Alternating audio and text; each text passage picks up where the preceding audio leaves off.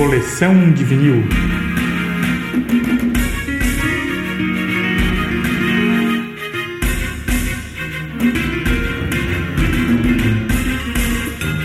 Olá galera, bem-vindo ao nosso podcast Coleção de Vinil. Nele, em cada episódio, vamos tratar da história que permeou a gravação de cada disco abordado. Vem comigo nessa história.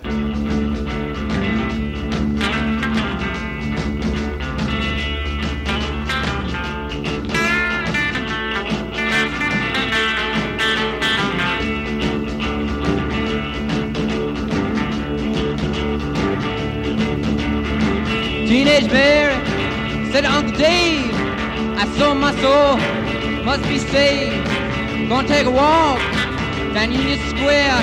You never know where you're gonna find there. You gotta run, run, run, run, run. Take the jacket too. Neste episódio, vamos falar do álbum homônimo de Velvet Underground e Nico, de 1967.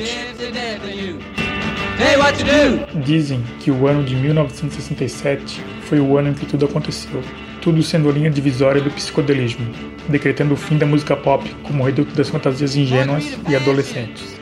No vinil, a marca incicatrizável é composta pelo tripé básico, Sgt. Peppers dos Beatles, o primeiro dos Doors e o primeiro do Velvet Underground.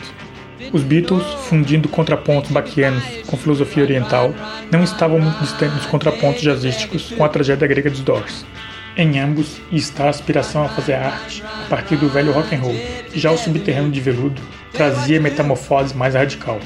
Em miúdos, agressividade gratuita convivendo com o mais acridoce lirismo e o mais preto e branco realismo urbano. O que era LSD para John Lennon e Jim Morrison era heroína para Lou Reed. Nenhum papo de All Is Your Love, nem Like My Fire.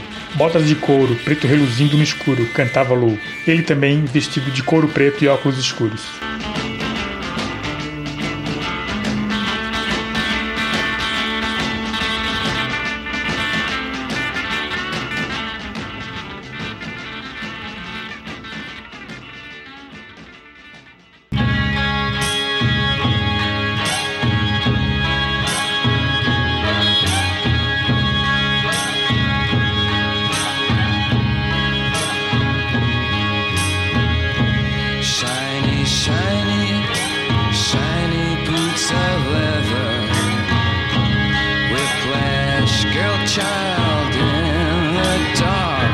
Compositor cativo de hits bobinhos, contratado para isso pelo Pickwick, Lou Reed conheceu um galês muito estranho no ano de 1964.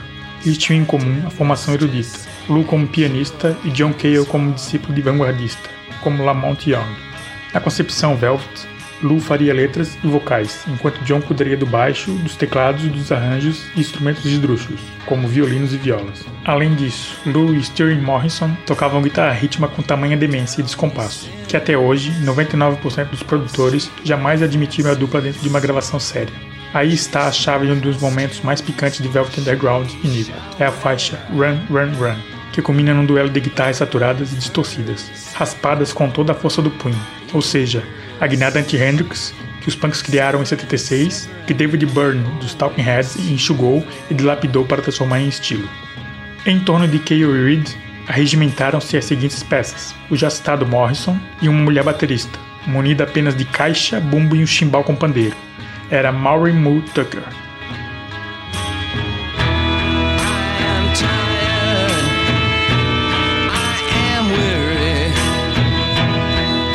Sleep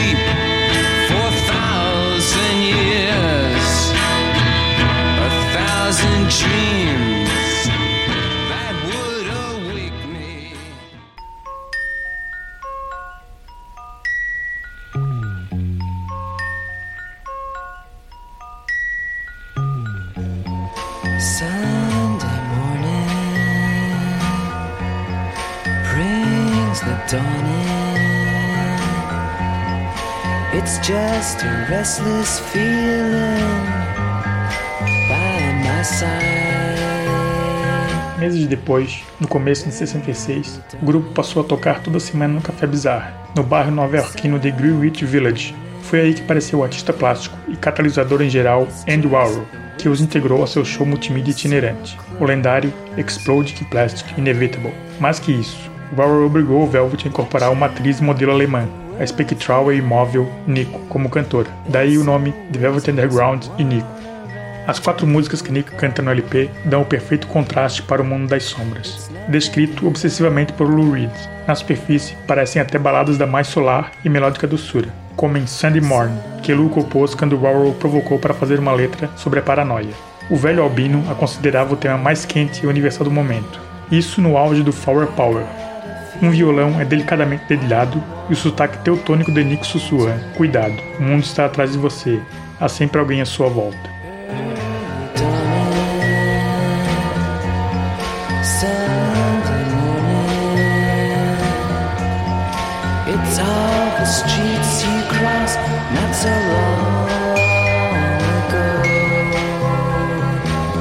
Essa foi a resenha do álbum homônimo The Velvet Underground Nico, de 1967. Texto de José Augusto Lemos. It's nothing at all.